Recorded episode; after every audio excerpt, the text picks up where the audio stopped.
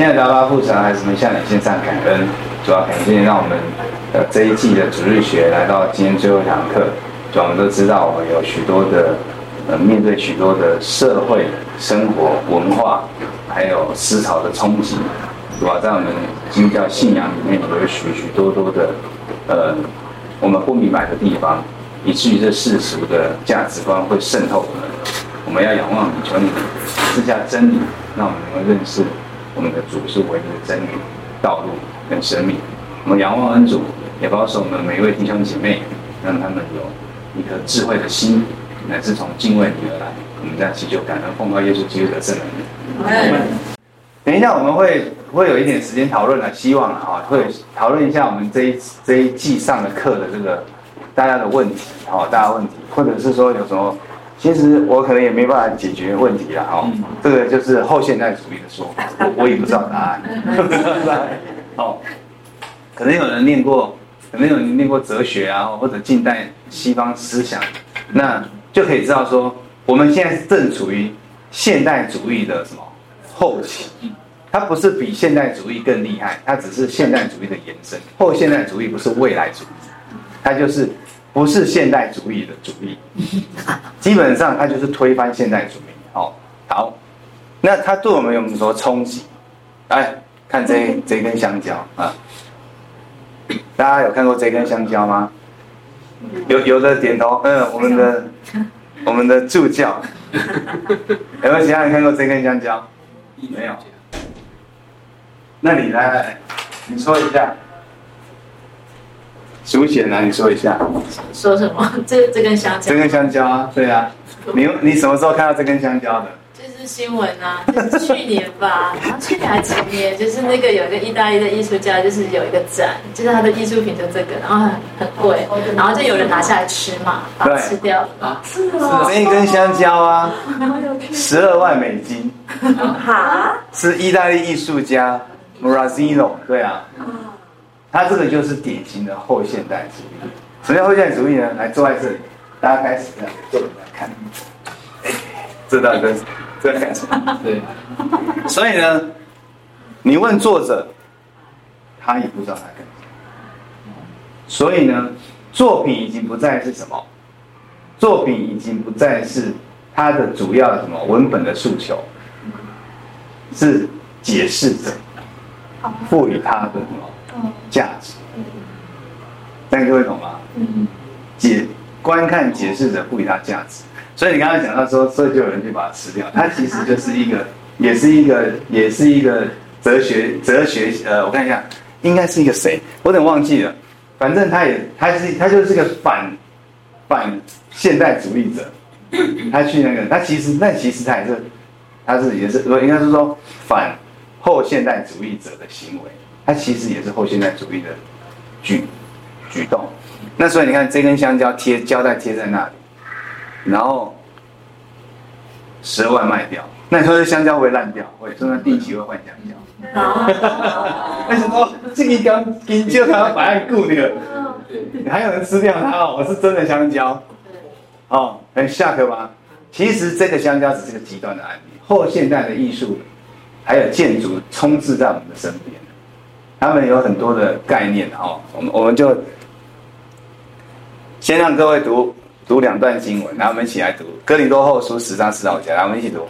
我们征战的兵器本不是属血气的，乃是在神面前有能力，可以攻破坚固的营垒，将各样的计谋、各样拦阻人认识神的那些自高之事，一概攻破了。又将人所有的心意夺回，使他都顺服基督。早在两千年前，保罗就讲过，我们其实我们都随从什么今世的风俗，在世上的小学飘来飘去。那你讲这句话的时候，后现代主义，我还没讲现代主义哦。后现代主义就是说，你这是威权说法，对不对？威权，你们就是要用什么？要用这种方式，用圣经的权威。用上帝来压我们，要巩固你的权力，要巩固你的什么势力，要巩固你教会，是拿来什么欺压、欺压平民老百姓的一种工具。他会这样讲。其实你光讲这一段，他们还有更多的论述，所以就会产生什么？产生很多混淆，产生很多混淆。那保罗想说，其实我们是怎样？我们是靠着上帝，上帝的大能在征战。我们要用怎样？我们要攻破什么各样的计谋？其实他们这些学说理论都是一些计谋，男主人认识神那些至高之事。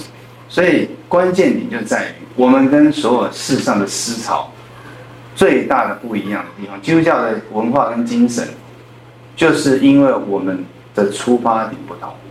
我们的出发点是从什么？是从上帝创造的角度出发。世上的文化思潮流行在现在，是以自己为出发点，人本自我，我才是神，我是老大。因为连佛教也是一样，他搞到最后就是他自己变成什么？他是要成佛，那更高、更上层的佛法是说就无我、涅槃，什么都没了。那还要成佛的还不够高，真正的就是到最后怎样跟宇宙融为一体，对不对？所以就到达什么？是无我的状态，这我也不是很懂啊。那我相信钻研过佛法的人知道，但基本上这些思潮都是从我出发，我要修炼，我要进步，我要成长，我要突破，我要正能量，我要不断发挥我的自信。我在世界上就是要展现出一份很 tough，很强。你展现出弱，你就是弱势者。这世界上人都是。打击弱势者，还有讲人头轻鬼，人善被人欺，马善被人骑。哦，好，所以呢，我刚刚说，我们的我们的精神在于，我们是承认自己是上帝所造，我们是脆弱的、破碎的。因着亚当夏娃，我们也选我们在罪恶的世界里面，事实上我们自己也常常选择罪恶，所以我们需要神。因为神才能够将我们的生命改变、救赎我们，所以我们是从创造者角度出发。世上的人都是从自己出发，所以你你绝对讲不通的，你绝对讲不通的。所以我们要怎样？我们要我们要真正的怎样？真正的来改变，不管是改变你的家庭、改变你的工作环境、改变你的家人、同事，甚至改变你的小孩。你其实你必须要很清楚你信的是什么，你才有办法在什么，在信仰跟理性的当中，能够用上帝赐给你的智慧，可以跟他对话，可以跟他沟通，或甚至可以说服他。我看是很难。最明显的一个例子，我可讲给给各位听。你今天要传福音给人家，我是几几堂课前都讲过，传福音给人家，他就会回答你说：“我都信啊，哦，有没有？对不对？劝人为善啊，基督教劝人为善啊，是不是？所以呢，信佛祖也一样啊，信阿拉也一样，信大甲骂也一样啊，我信柯文哲也一样，我都信。柯文哲是把他的宗教化了哦，他扛那个啊。柯文哲不是扛他的那个吗？气球啊，像不像大甲骂？宗教化嘛，对不对？人就利用这种方式。对。然后你看哦，他就会讲说，人都是劝人为善。对。所以你不要跟我讲耶稣基督，因为我我信那个也是这样。你讲得赢他吗？你说没有，我信耶稣是因为我有罪。你等一下我就跟你讲，这个思潮不能接受。所以他这个就是一个后现代主义的说法。后现代主义者就渗透在你身边每一个系统里面，因为没有真理啊。对，我只是劝你为善，叫你做好事，捐钱造桥铺路，内心感受到爱心跟温暖。我不需要哪一个神啊，是不是这样？没有真理，没有绝对。你信你的，我信我的，你不要来干扰我，对不对？好，OK。你看哦，他说呢，我们以前在以弗所书保罗讲，我们以前都死在罪恶过犯当中，是上帝叫我们活过来，所以世人都死在罪恶过犯中，可是他不知道，而且他还有很多的理论，他太聪明了，人类太聪明了，他用各式各样的理论，因为他只要用一个什么，他只要用一个所谓的我刚刚说的政治正确，政治正确这一句话也是后现代主义的的名词，政治正确。为什么呢？你说这件事情，你现在在大众大众普罗文化里面讲这句话的时候，要在适当的背景底下讲，那你这一句话就是政治正确。你不是这样讲，你就是不正确。比如说你在同性恋团体里面讲了一句说同性恋就是犯罪，这一句话就是啥？政治不正确，那懂了吗？所以他就很多的很多不同的价值观嘛。所以他只要用这种方式，其实基本上真的就是这样，就是强欺弱，他就是用这个方式，就是自己假装自己的弱势，然后就说你说出的真理就是威权、父权、霸权，要来欺凌我，我们这一些人的思想，辖制我们的自由，哦，所以死在罪恶过犯当中的，只有上帝可以叫我们活过来，因为我们以前行事为人也是随从今世的风俗。没有人例外，生来是基督徒也是怎样？你怎么小时候就是基督徒一样的。你看我现在每天在讲儿童主日学啊，我也没有真的教了，我在那管秩序的。我说我只能当助教，他们说我我他叫主教，我哦不要不要，我教不动小孩子。我就看他们，我们教儿童主任学是这样。你看我们从小就这样灌输他们什么？灌输他们圣经的道理，对不对？我们圣经上也说，我们要教导我们的幼童从小就读神的话语。把神的话语种在他心里面，让他随时可以想起来，将来怎么到老都不偏。你看到后现代主义的人眼光看来，你看你们就是怎么洗脑，嗯你就是在什么灌输什么威权思想。那你这些小孩子现在乖乖的听你的话，他是你的孩子，因为你爸你要知道照顾他，给他穿衣服，要带他来，要吃饭。他只好乖乖坐在那边，这边听啊。你看我每次教那小孩子，一直扭，一直扭，一直扭，一直吵，一直吵。都两个哇，讲圣经的话你们不好好听。我说讲教大人比较简单。哦，扭来扭去，扭来扭去。你看他，他有听进去，有没有听进去？有些人好像听进去，有些人好像没听进去。你确定那些有听进去的，现在长大就是一个好基督徒吗？你确定他没听进去的，将来长大就一定不好吗？也很难讲。可是问题是，当他每天出去面对社会的时候，跟世界的时候，他就会发现说，原来我以前在教会被教的都是怎样，威权思想的灌输。所以你要让他什么？你不能让他受到思潮的影响，你就必须要兼顾他真正，他知道他自己的信什么。所以我们自己要先自自己要知道自己在信什么，不是信的迷迷糊糊的。好，所以呢，你看，其实这些空中掌权者，魔鬼很聪明啊，他就是欺骗你。魔鬼有什么厉害的地方？魔鬼就是欺骗，所以耶稣基督也自己讲了，魔鬼就是那说谎的父。说谎，所以魔鬼不恐怖啊，魔鬼又不是青面獠牙，我们看电影好像很恐怖一样。魔鬼最厉害的地方是骗你，一直骗你。现在的思潮就是一直在骗，把你骗到最后怎样？你都不知不觉就被骗了。哦，好，我们现在开始要进入西方哲学史，很快讲完哦。我们先看。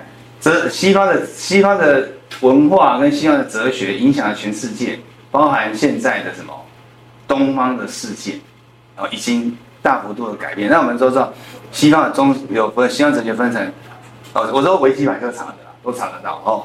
古代哲学、中世纪哲学跟近代哲学。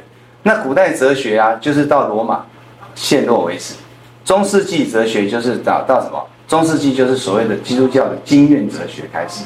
哦，经验哲学到文艺复兴，十五十五世纪左右，文艺复兴就是一一四几年的时候，哦，文艺复兴。那近代就是从文艺复兴，再加上工业革命，工业革命对我们人类有很大的进步，把我们的智慧什么所谓的智慧，不不是要不要说智慧，实际上智慧跟聪明是不一样，把我们的什么聪明跟智商。打开来的，你看以前都是务农的，所以都不识字的，科学不发达的，物质生活不好的，所以人都什么？人在困苦的底下需要上帝，反而什么？反而听天由命，安身是吧？这就是就是呃安呃比较安身立命啊，就是叫做什么？呃不叫听天由命，也不要这样讲的话，就是乐天知命。好，以前的人对不对？在农业社会里面，所以教会讲的他们都都听都接受。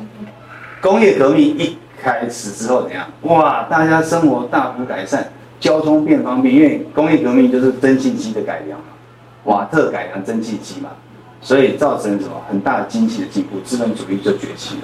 好，所以呢，这个到这为止。近代就十六世纪到现在，好，近代还可以分为当代，好，就是十六世纪到十九世纪早期。就是在第一次世界大战之前，哦，那个时候十九世纪是欧洲打仗打最凶的。大家最近有看拿破仑吗？拿破仑都是在十九世纪在打仗啊，一八几年啊，就是法国共和结束嘛，路易十六好像没有看，我都是看电影学学历史，好，好，所以呢，接下来到现在的所谓的近代哲学、当代哲学，这个就是什么？这三个就是所谓的呃什么？西方哲学、古希腊哲、西西方哲学三杰，哦，苏格拉底、柏拉图、亚里士多德，然后呢，这个就是什么？这个就是所谓的中世纪经验哲学，因为当时就基督教兴起嘛，罗马接受基督教为国教之后，基督教势如破竹，然后那时候就修道院，我们以前第一季的时候也讲过，讲到的什么？讲到就是那个时候的。教父，我还特别介绍几个，对不对？尤其是什么？他们说，以代表者就是奥古斯丁，哦，他的文学跟他的护教学，以及他在呃希腊哲学的思想融合基督教精神，这个都我之前课讲过的哦。他就是以爱为出发点，对不对？然后利己利利人利己，所以爱上帝就是最爱自己，还有一讲吗？没讲。很正常，哦，所以奥古斯丁是当时经验哲学的什么的代表？他也写了什么《忏悔录》啊，《忏悔录》号称全世界第一本自传，欧洲全世界第一本自，你回去查《忏悔录》，哦，有系统写的，好。但这个另外一个叫做那个阿奎那，哦，阿奎那，阿奎那他也是，他也是，他也就是他，他也是属于基督教一个重要，他。基本上他应该，他应该算是基督教没有错。然后他的护教的意思是说，他就是用哲学的思辨，他希望用哲学的方式去证明上帝的存在。他说每一件事情都有一个原因。这个这个举例你们大家有没有听过？每个事情都有一个原因。那这个事情的原因一定要有一个第一因，它不受任何的原因来影响。所以世世界上一定要有一个第一因。那那个第一因就是上帝。简单讲就是这样哦。好，再来，接下来就文艺复兴。文艺复兴的话，就是大家都知道，文艺复兴三杰，也有三个人很厉害。哦，大家都知道谁？达文西，达文西哦，意大利开始的哦哦，然后再来是什么？Michelangelo，米开朗基罗，达文西，达文西都知，大家都知道嘛，哦，对不对？就是那个什么《最后的晚餐》嘛，我没有想过吧？对呀、啊。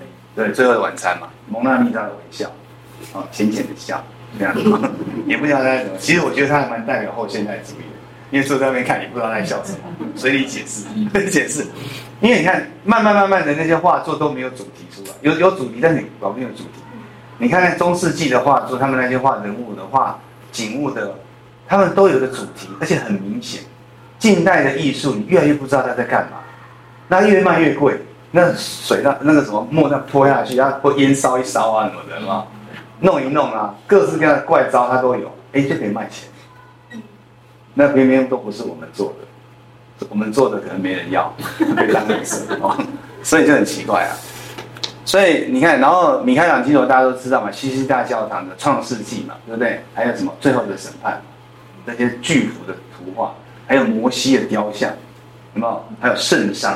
大家只要去意大利，梵蒂冈的时候都可以看到圣殤、圣圣母玛利亚抱着耶稣，哦，然后摩西颁布的时间，强的有一点粗壮的手，所以那个时候强调的是什么？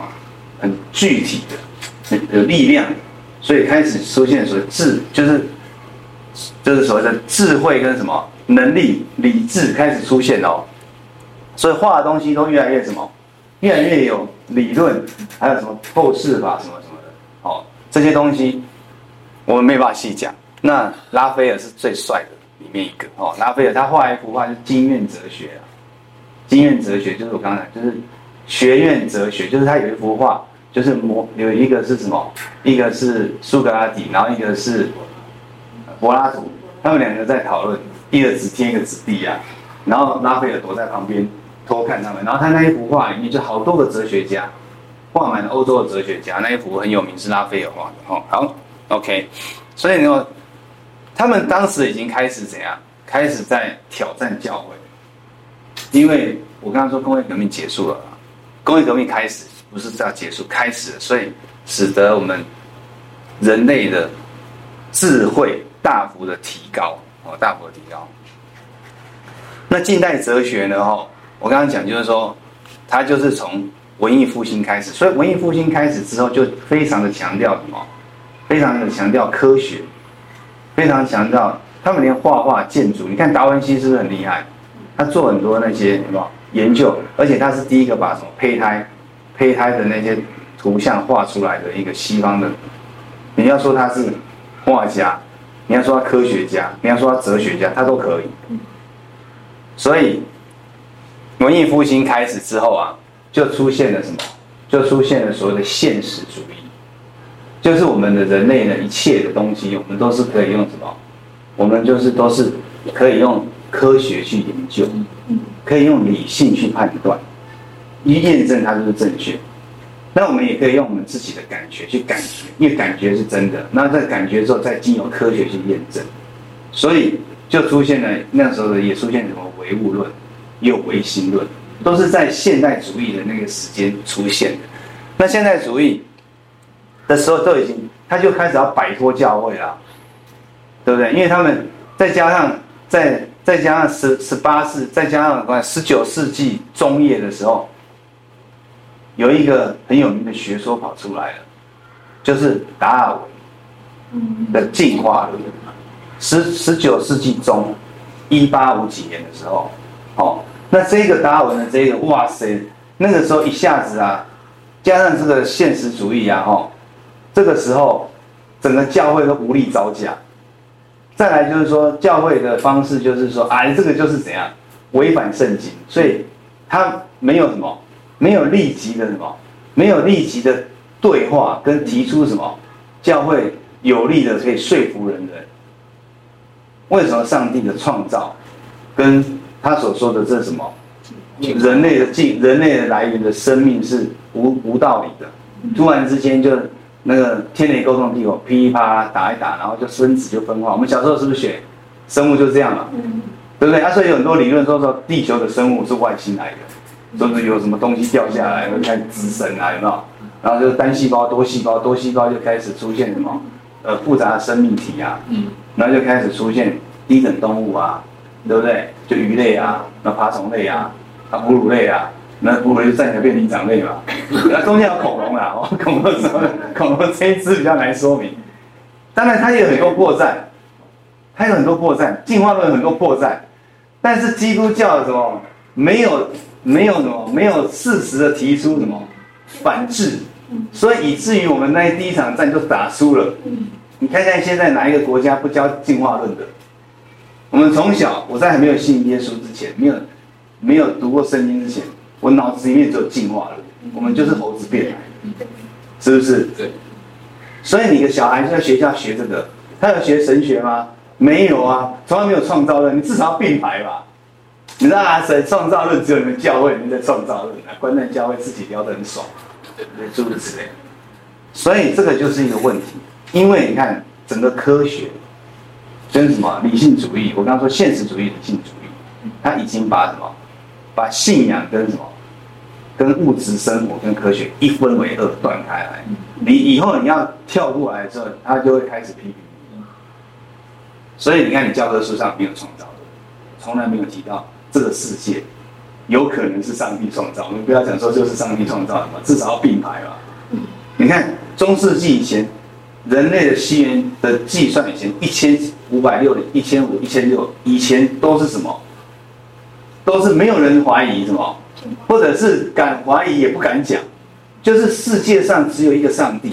你说那些科学家，那些达文西，哦，米开朗基罗、拉斐尔，他们就算对抗天主教、基督教的，他们也是对抗他的体制，对抗他的不公，对抗他的黑暗跟腐败跟败坏。他们从来没有怀疑什么上帝的存在，他们是相信上帝。曾几何时，断开来了。我们现在的人都是不相信上帝的，对不对？相信上帝是少数，以前相信上帝是很多数。你不觉得很奇怪？我每次看电影看过去就好奇怪，心中就好多黑人问号。哦，所以呢，就是在达尔文这时候，我们第一战输了之后，我们再也什么，我们就我们就失去了那个力量，教会就失去了力量，再加上教会又什么分裂。哦，那天主教又出现很多丑闻，都在十九世纪、二十世纪开始一大堆嘛。所以呢，我们就没办法了。哦，好，这个已经讲到这里。好，在接下来，我们都知道有很多一些有名的哲学家。哈，那我们就不讲。以上一上一季我还讲过康德，有上过上一季的，我讲过康德。哦，康德他他他是基督教背景的。好，再就是，再就是所谓的现代哲现代哲学。我刚刚讲现代主义啊，哈，现代主义就是从。启蒙运动以后开始，然后到了十九世纪、二十世纪初的时候，达到巅峰。那个时候，就是所有的人就是认为说，科学可以可以处理一切，理性会创造进步，科学理性可以啊认知一切，科学可以使人类不断的进步，直到什么？第一次世界大战跟第二次世界大战开始。第一次世界大战结束的时候，人还没有醒悟过来。到第二次世界大战的时候，才发现，因为这两个大战只隔几年，我看一个是一九一几嘛，一个是一九四三三几四几左右，四几三几嘛。第二次世界大战是三几嘛？那其实隔隔着大概隔二三十年而已。第二次世界大战打下去之后，又长期广岛炸弹嘣，然后全世界犹太人死一堆人嘛。那个时候，哲思想家。还有世界各国就发现，你说台湾怎么都没有思想家？真的，台湾都没有什么，中国没有什么思想家，就只有一个孔孟。然后就孔孟就是，现在不能这样讲，因为到时候讲了北语老师来打我，对不对？孔孟的思想其实是这样，载制了华人的思想，高达三两两三千年，三千年，我们都跳不开来。所以我们没有真正的什么，我们只有我们的哲学家只有谁？只有孔子、孟子。你想老子、庄子还会被笑，对不对？其实说实在，他们的思想，我觉得还，因为孔孟他是他是古代皇帝当权者，为了要控制什么他的国家所发展出来的，所以他才会遵从，因为他叫叫你要尽忠啊，你要尽孝啊，不是尽忠尽孝，君君。臣臣父父之子，对不对？他就是像你那种 follow 那个弱嘛，啊，我不是在批评孔孟。我说我们的思想就是没有真思想，所以我们常常就讲打不赢人家的思想。所以后来二次世界大战之后，人类就发现说科学不对劲。为什么？科学不是只会造成人类的进步，它还会使我们会毁灭。因为那个时候死亡的人数，二次世界大战死下来是死几千万人，对不对？光光那个什么犹太人就至少六百万，保守估计六百万，有人说八百万，还有人说破千万的，死到底死多少没人知道，对不对？那全世界人死多少？二十代死那么多人，所以开始现代主义就是所谓理性主义被挑战。所以你看，你这个也是怎样？你你这个东西哦，人类可能会因为这样的毁灭，所以这个时候后现代主义就崛起，哦，就崛起。哎，为什么有两张？好，没关系，我这个都不讲了。然后，后现代主义呢，它不是超，它它也可以讲超现代主义，但是它原则上不是未来主义啊！不要大家就觉得说啊，这好像更新，不是？它只是要推翻现代主义。最早是出现在一九三零年代，你看，一直到一九六零年代左右，才有文学家批文学批评家比较用严肃的用这个词语。后现代主义的兴起，现代性现代主义逐渐被质疑、批判为否定的焦点。大家要知道，我们今天基督教，我们基督教其实并不是不强调理性，只是我们没有在理性这件事情上跟现代主义的理性对话，所以我们第一场战就输了。之后再加上什么？再加上教会是个威权主义，就是刚好中了这一些哲学思想的一个什么最主要的攻击的点。好，然后你看哦，后现代主义在多元社会中的决策是多元的，有没有很像我们现在多元？我们要接纳广大，我们大家都是不一样，对不对？哎，这样讲其实没有不对啊。那你确定吗？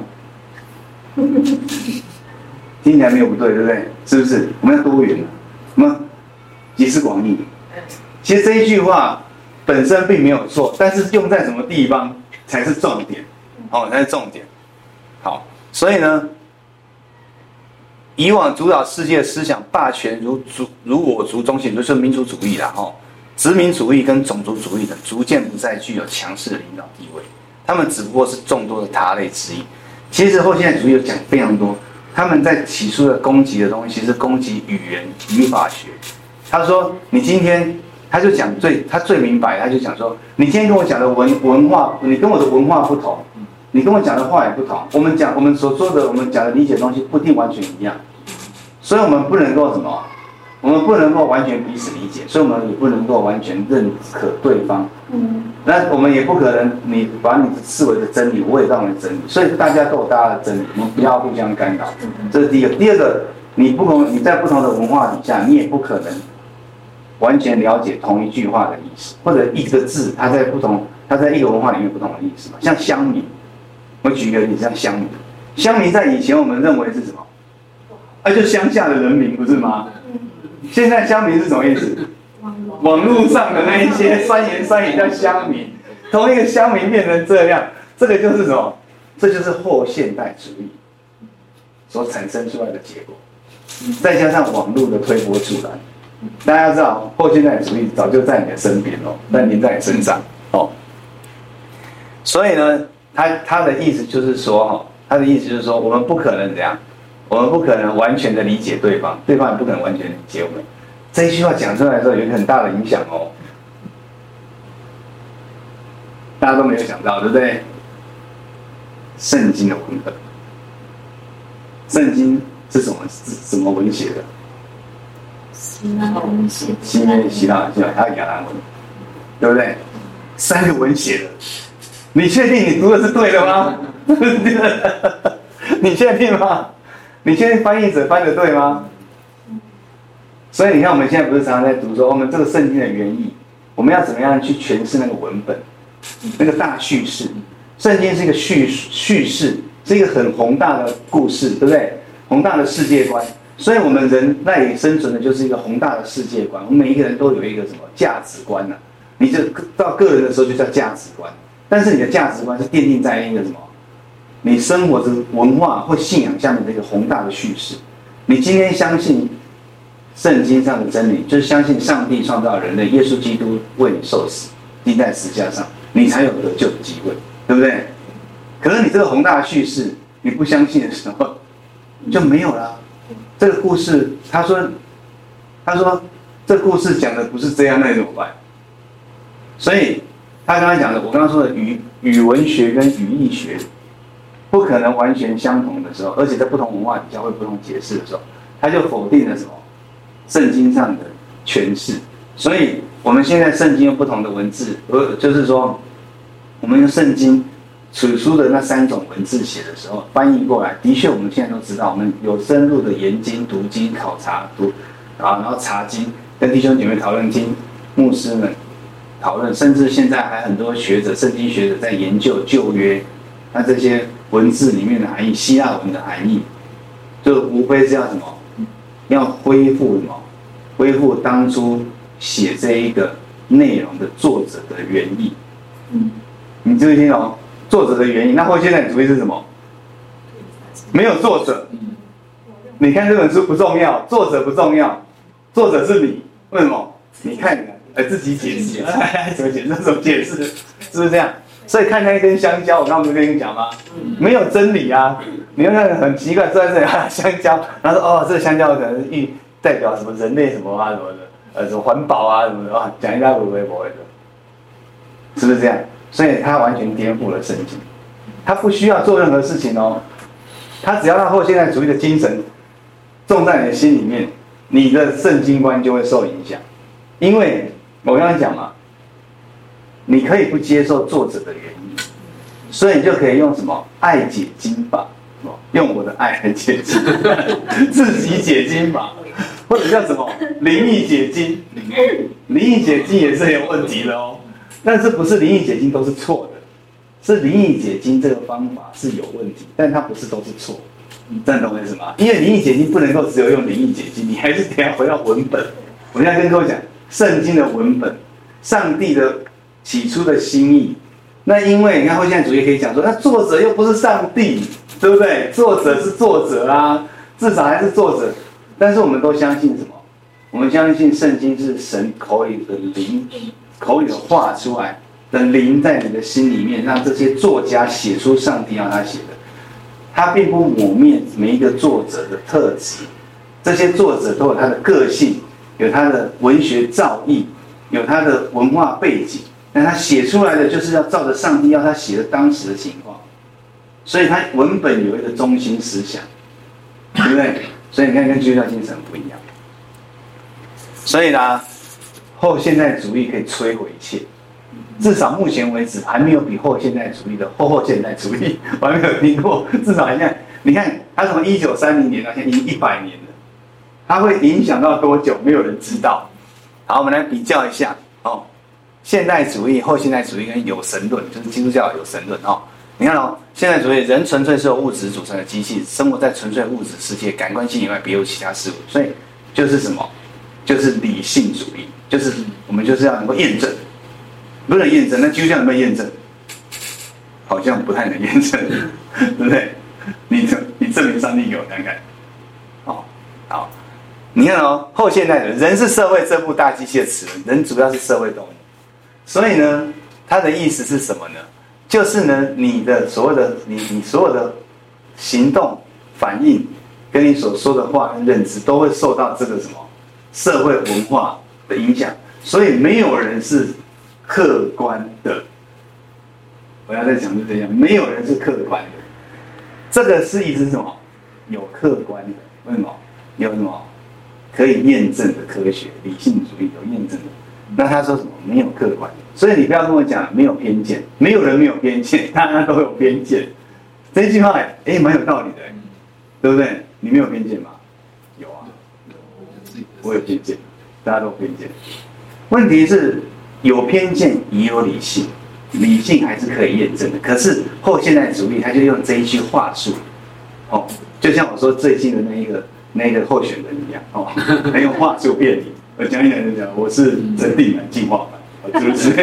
哦，他哦，真定南，我我不是刻意逼你，我只是举实事。他是一个很后现代主义的代表候选人，因为他一直讲他没有中心思想嘛，然后他就不断的变化，反正随你解读，喜欢的人就喜欢他，这不就是我刚刚一开始那个吗？所以就会变成这样，哦，都是这个问题。有神论不是基督教是什么？万物中唯有人是按照神的形象与创造的，人是兼属精神、灵魂的物，还有物质。所以我们有一个什么？我们有个主，我们有一个上帝，就地锚在那里了，都不会变，磐石，所有的事情都从这里为立足点。但是这个没有，这个是什么？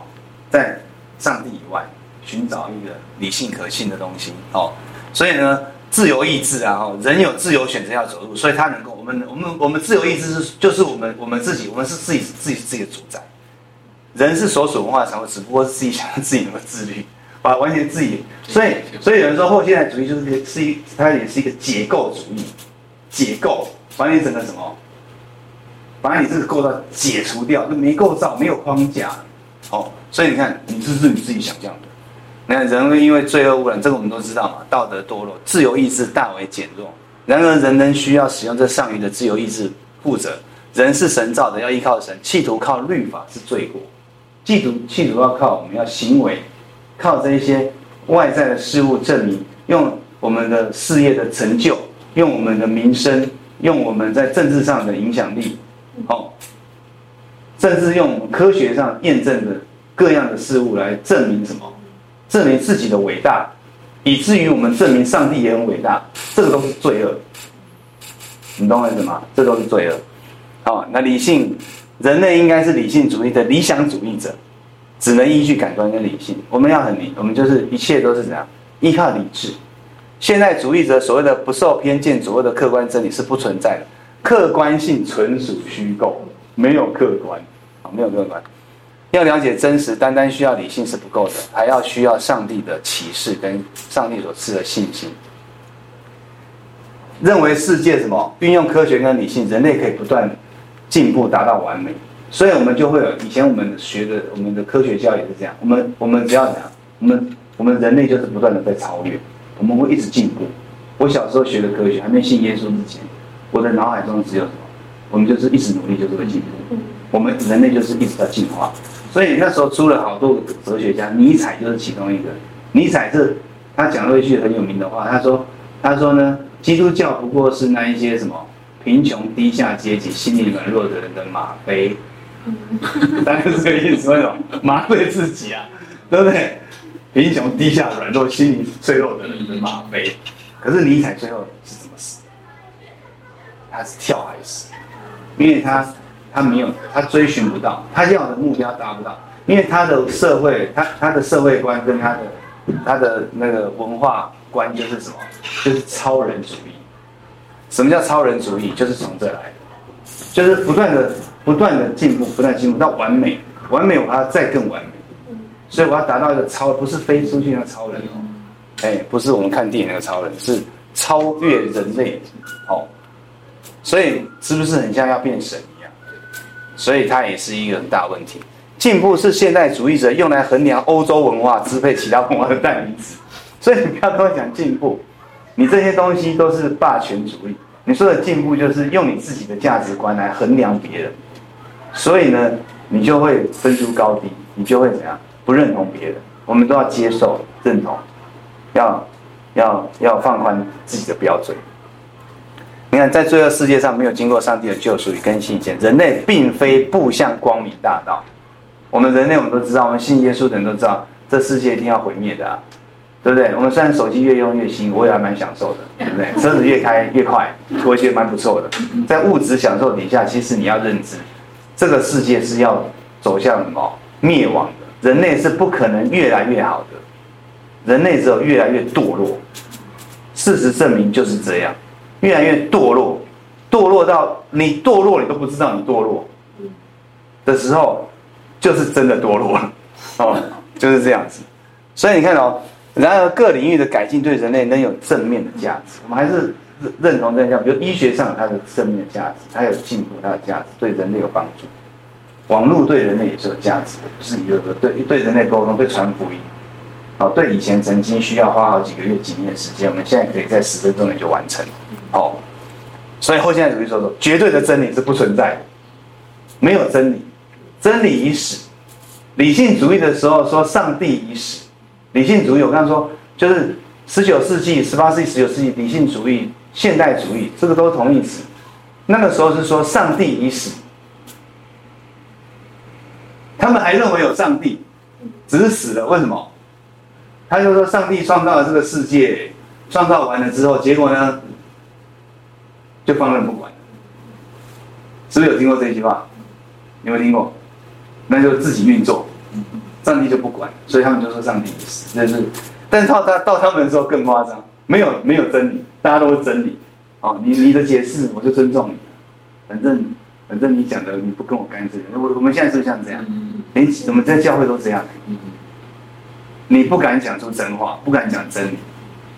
刚才我比较晚进的就是一个弟兄，我们儿子。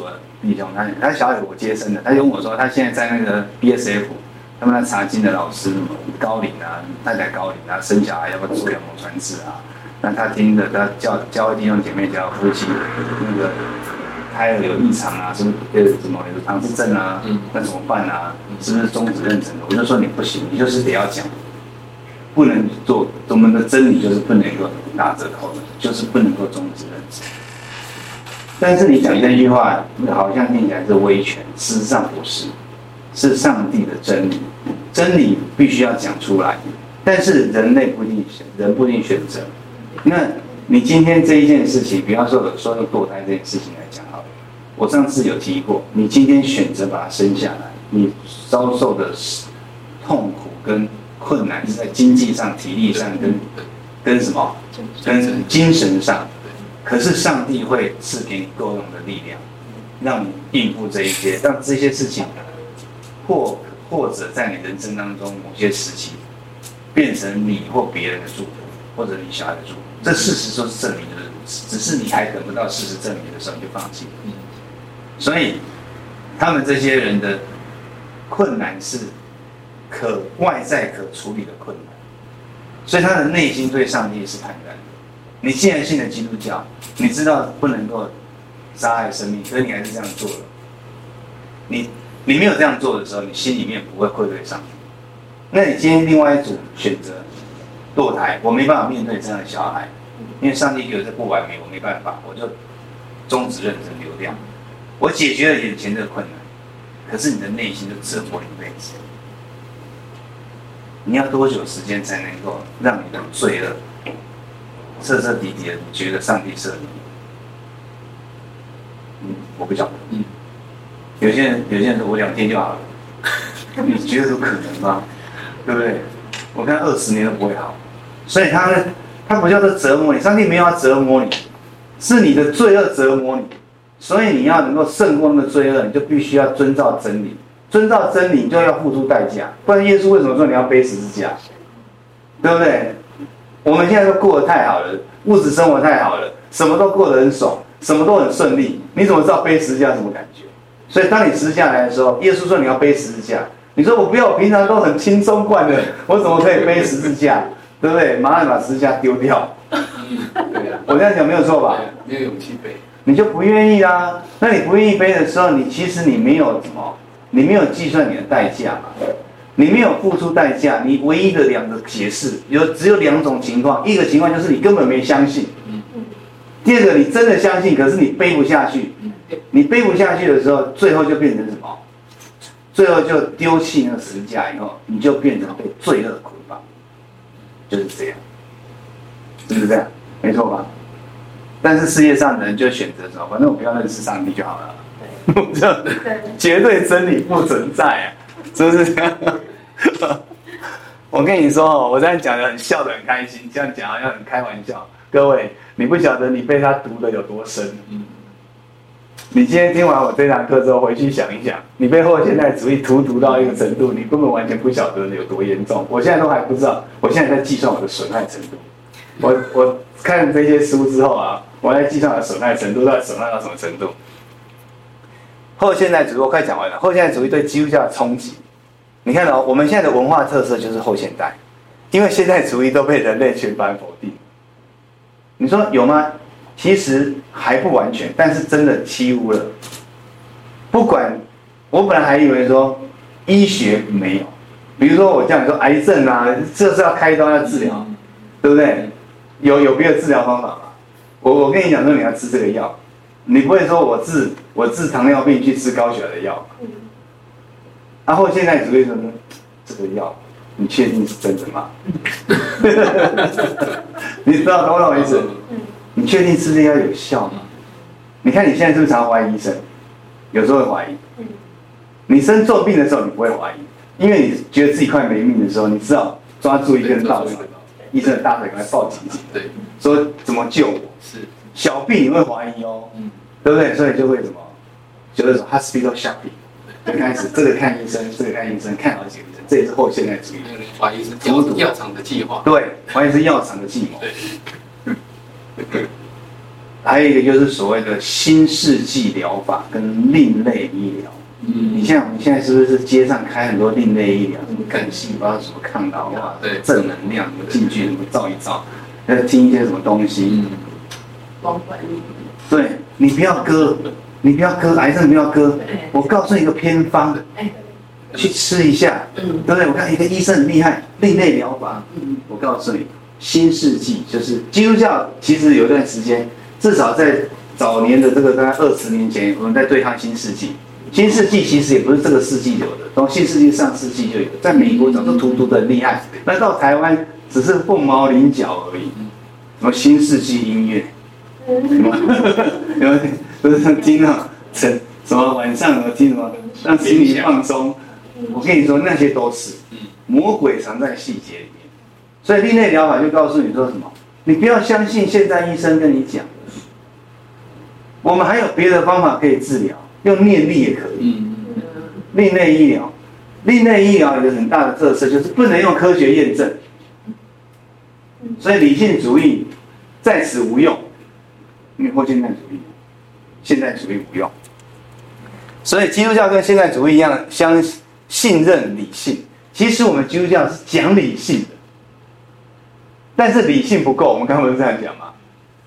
后现代主义就抓准这一点。你看你们基督教。不管是在理性方面，或者在那个什么，你们信的基督教神上面，你们都没有办法给我们一个什么可以接受的论点。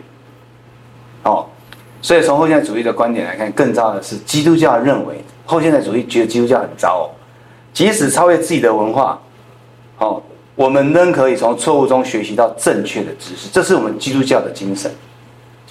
所以我们的我们的什么，我们的基督教精神其实基本上。是促成工业革命跟什么文艺复兴的助力。我上次上一季也讲过，西方的科学的进步其实是奠定于基督教经院哲学修道院哲修道院的那个什么文那个文化背景，因为修道院就是最早资本主义的滥觞发源地。各位可以看基督教改教的那一些重要的国家。初期的重要国家都是什么？经济发最发达的国家，荷兰，对不对？荷兰是一个，然后还有什么？呃，瑞士，哦，都是什么？都是资本主义最兴盛的地方，最富有的地方，是基督教精神滥觴的。可是最后被这些什么？被这些我们基督教真正什么推推动？文化的进步，结果被这个文化什么思潮给反噬，然后我们完全没有抵挡的能力，没有抵挡能力。那所以他在这个什么基督教备受后现代思想的攻击，他们千方百计要加以摧毁，要按照后现代的观点来重新诠释。所以，所以其实新派的神学啊，我们不是讲说什么自由派神学，自由派神学已经被我们认为是其实是基本上已经跟异端是差不多了，没错嘛。自由派神学，自由派神学就是，它其实就是重新诠释圣经，它不照文本来诠释，它照什么？它照他的文化背景，他当时文化背景，照他的想法，照他可以接受的方法去诠释，所以就出现了自由神学。所以到最后就是什么？他们把耶稣基督当做是一个什么？是一个人类文明的导师，他把它淡化。他最厉害是，他不完全否定你，他先，反正后现代就是接受大家嘛。那后现代只要否定你，那他不是打自己的脸吗？因为后现代就是接触，就是没有绝对真理嘛。那你只要我否定你，那我认为我自己就对了，那不就我就是真理了吗？所以后现代主义不会，不能犯这种错，他就是不会，但他淡化你，他把你淡化，把你淡化，淡化到这个怎样，就变成你就是没用，无足轻重，哦。所以，根据后现代主义的说法，理性跟客观在其他领域是天真的幻觉。同样，在宗教中代表初笨的欧洲中心主义，甚至更糟的基要主义。就是说，在宗教里面，我们其实我们都知道，天主教那些其实基督都是欧洲过来的嘛，对不对？美国的基督教也是欧洲，对不对？清教徒过去的嘛。所以呢，他们认为欧洲的文化就是什么？就是要打倒，这就是一个狭制的文化。好了，这他这个作者讲的就是东方部落，东方跟部落宗教哦，就是相对于来讲，我们这些东方世界啊，哦哦，就是有一些就是一些所谓的部落的迷信，东方的那种什么神秘主义色彩的。你看我们的神秘，有一些神秘主义就是强调个人的那种神秘的感觉，嗯嗯，对不对？强调神秘的感觉，密宗啊，也不会，密宗是其中一种啦，但是很多宗教它都是强调什么？你看，像现在庙里的乩童，最明显的乩童就是一个神秘主义啊！真的抖，你也不知道他抖什么。可是他说我有感受到啊，然后他就会吸引那些信众，那他们就想要追求什么？这个神秘主义。嗯哎，后现在喜欢这个，因因为他说你 你说你喜欢，我都喜欢他，跟后现代的论点是一致，甚至他们到最后开始这样 reunion。所以你可以看到哦，现在的主流文化完全融合在一起，变成是一个很混沌的什么思想，就是没有中心思想。然后呢，他来攻击你这个有中心思想的人。问题是他们的力量很大。哦，我们的文化受后现代的影响，越来越多人抱持这样的宗教观，敬拜的中心由上帝转到自己，所以才会有很多人怎样？基督教的教会里面也有神秘主义。基督教其实也是一个神秘主义，并没有不对，因为我们可以怎样被上帝感动，被圣灵充满，会有什么很喜乐，也会有什么，因为那个保罗也说我为主癫狂嘛，为上帝癫狂，对不对？他也会有那种非常什么强烈的情感，甚至出现很异于常人的行动是没有错的，可是那不是常态，那不是常态，对不对？我们还是。靠理智去听上帝的话，但是你看哦，后现代主义的思潮入侵教会之后，就出现什么方言文化，嗯，对不对？出现什么？出现这种所谓敬拜的敬拜。我不是说这样不好，而是你去那边就是想要这样，对不对？你去教我，我现在不是批评教会里面可以啊，很快乐，可是很多教会的弟兄姐妹。他去那边就是为了我平常礼拜一到礼拜六上班很痛苦，世界上很很压榨我，我没有情绪的抒发，所以我要去抒发我的情绪，我去唱歌，我去什么？对，并没有，他并不是不信上帝哦。我刚刚不是说，我刚刚说后现代不是否定你，直接否定，他是弱化你，所以你在那边就，然后回去之后都不知道自己在干嘛，是不是这样？其实对真理的认识很薄弱。所以他们出去了之后，有别的地方更吸引他，他就会受他影响，不是这样吗？对不对？方言也一样，不是方言，方言也是可以讲方言，可是你到那边去强调那个现象，哦，就觉得方言很好或什么的，就怎样，就开始了出现价值观的混淆。但是价值观的混淆，很多教会不 care，对不对？这不 care。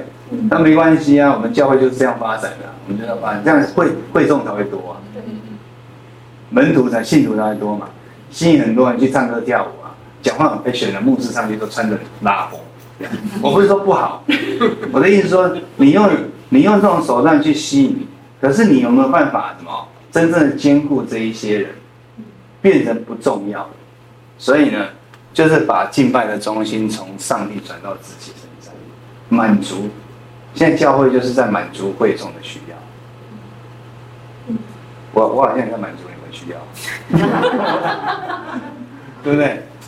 是满足你的需要。所以当你这样的时候，当牧师、传道人、长老、执事，甚至小组长辅导，当你一一味的要满足他的需要的时候，你就会弱化你的真理，你就要弱化。为什么？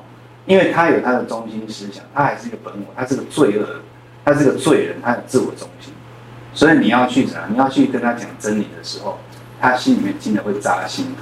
那扎心有两种结果，一种是扎了之后就死心，一种是扎了之后就会感动，那个石头会变肉，石心会变肉心，对不对？所以后现代主义侵犯到每一个人，以至于你在教会里面，你也是一样，你也被后现代主义的思思潮所影响，所以。反正我们就是怎样，我们就自己过好我们跟上帝的关系就好了啦，对不对？别人要怎样，他是我们为他祷告，是不是这样？我们为他祷告，我们也不能讲什么，是不是这样？每个人每个人都可以每个人诠释啊。这个圣经这句话诠释的会跟你诠释跟我诠释都不一样，是不是这样？是有人这样，是不是这样？有没有？你看我讲完，大家都点头。所以问题很严重，问题很严重。所以我们我们基督教，我们基督教我们信耶稣的人啊，真的哦，要把上帝的话当做一回事。你不把上帝的话当一回事的时候，你没有你没有抓住上帝的话，你就会被什么？被思潮所冲走，而且是不知不觉哦，你被淹没都不知道。哦。后现代的宗教中，真实不是客观不变的，而是宗教信仰的构念，就是你构造这个结构，让大家来觉得你怎样，哦，是真实的。实际上，它没有真的。哦，命题的真理，这 prepositional truth 是过时。命题的真理就是什么？我们的我们的信仰就是命题啊。命题的真理就是我们有一个什么很强烈的主题，就是上帝才是主，创造我们。我们要回到他那里去，这这么强烈的主题。他说这个命题主题是过时的，不要讲这个，取而代之是个人的、主观的。哦，大家有大家的想法。按照后现代主义来，任何声称神的权威的说法，其实代表宗教领袖就是因为什么？就是要争权，不管是在教会争权，还是在这世上争权，叫挟制人类。哦，后现代主义很厉害哦。哦，好了，最后两章了。耶稣说：“我就是道路、真理、生命。若不借着我，没有人能到父那里去。”耶稣基督早就讲出什么？我们现在后现代主义的人会怎样？会讲的东西的。耶稣自己讲，他就是 truth，他就是真理。这个是完全打死后现代主义。但后现代主义就会讲说：什么？怎么有个人可以说他自己是真理？真理只是个概念，怎么可能会有一个人是真理？光这件事情，他们就怎样不能接受了？耶稣是真理哦。你看，我们没有信耶稣之前，你觉得真理在哪里？西方哲学思想，你看那些三者、三圣，他们的真理从来都不是在人身上，从来都不是在什么，都不是在一个一个血肉之躯，都是怎样？都是物质外在思想里面，靠什么辩证出来？靠科学验证。耶稣可以靠科学验证吗？没有办法。可是主耶稣说他是真理，所以只有他什么？只有他才能够，才能够提出 solution。只有他，只有借着他才能够到？回到上帝那里去。所以只有他才能够，借着他才能够认识真理。他已经讲出唯一的答案了，所以他在上十字架之前，比拉多不是问他吗？你是犹太人的王吗？他说我是，我就是为此而来。哦，特来为什么？什么？下一句什么？特来为什么？我考字，大家可以拿出来。我特来为真理做见证。那比拉多问他什么？真理是什么？真理是什么？比拉多代表是什么？希腊罗马思想，你不要看比拉多，好像是每天被我们被主的，被我们被使徒信经，每天都被我们骂，在本多比拉多手下受难。你看他做了这件事情之后，被千古传颂，现在不是一个好的正面的例子。比拉多手下受苦，对不对？啊，受死、埋葬、降在阴间，第三天睡过。你看哦，比拉多代表的就是文化思潮。希腊罗马思想是当时什么？是最显学？那时候没有后现代啊，所以他们希腊人也是在追寻真理。真理是什么？那耶稣就没有讲话了。好，耶稣说：“我就是真理，我就是为真理见证。”比拉多问一句：“什么是真理？”连他自己都不晓得什么是真理，他们也在追寻。好。所以，约翰福音里面八章三十一节里面，耶稣对信他的犹太人说：“你们要常常遵守我的道，就真是我的门徒。你们必晓得真理，真理才能够让你自由。你不认识真理，你就不自由。所以，唯有认识耶稣基督，你才能够摆脱什么罪恶，摆脱文化风俗，各式各样的邪邪说歪道歪理。”的捆绑，所以你看，要常常遵守神的道，我们才能够晓得真理。好，然后你看哦，你要犹太人很聪明哦。我跟你讲，从来没听过人没有说我们要得自由。犹太人就想说，我那我哪有我我我很自由啊？他的自由不是心，不是心心，不是不是不是物质上的自由。比如说你不是奴仆，他们他们就觉得他们强调肉体就是个物质物质的物质界的，怎么得自由呢？你看，耶稣说罪就是你就是罪的奴。人类犯的第一宗罪就是什么？就是骄傲，就是想要超越上帝，至少超越自己。你看，亚当夏娃是不是想超越自己？所以你看，《创世纪》早就已经讲了，现代人是这样。可是我跟你说，现代的哲学家完全忽视这这一些事实，他完全不看圣经里面这一些段落，因为亚当夏娃就是想说：哎，你看他吃了以后，你就跟神一样聪明啊，对不对？是不是？求知，想要更进步、更伟大、更厉害，这就是罪。所以，所有的自我中心出发点都是罪。既然我们是从自我中心出发，我们就永远是在罪恶的立足点出发，你就不可能认识真理。所以，世上的思潮不可能认识真理，不可能，因为他们都是从自我中心出发。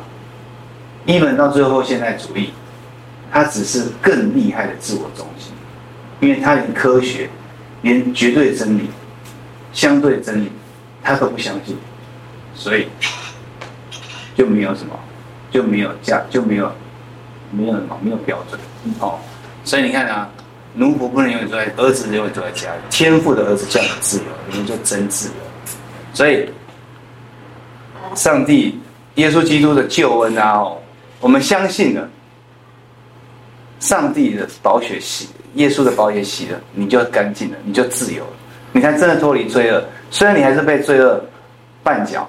被罪恶引诱，被罪恶污染，可是你才能够，你你在这种情况下，你才唯有这个机会，借着什么？耶稣的保险，借着耶稣的真理，才能够得到真正的自由。那个自由就是不犯罪的自由，不再自我中心的自由，脱离自我辖制。自我中心，其实我们都是自我中心，好，所以才衍生那么多。现在大父，真的很感谢你，让我们这一季的主日学能够顺利的结束，是吧？也从你保守每一个弟兄姐妹的心，因为你说敬畏耶和华是智慧的开端，认识至圣者便是聪明，是吧？因为世上的人都追寻了这些属世的聪明，世界上的人都追寻自我中心，都自以为是，是吧？世上的人。都用许许多多的虚伪的、化妆的这些变数来欺骗我们，所以让我们能够因着认识，能够分辨什么是真理，因为耶稣基督就是真理。感谢你们保守我们每个弟兄姐妹的心，也看顾他们呃未来的每一天的日子、人生中的道路，然后靠着主的真理当行动，你这样子就可能后面就是主的圣灵。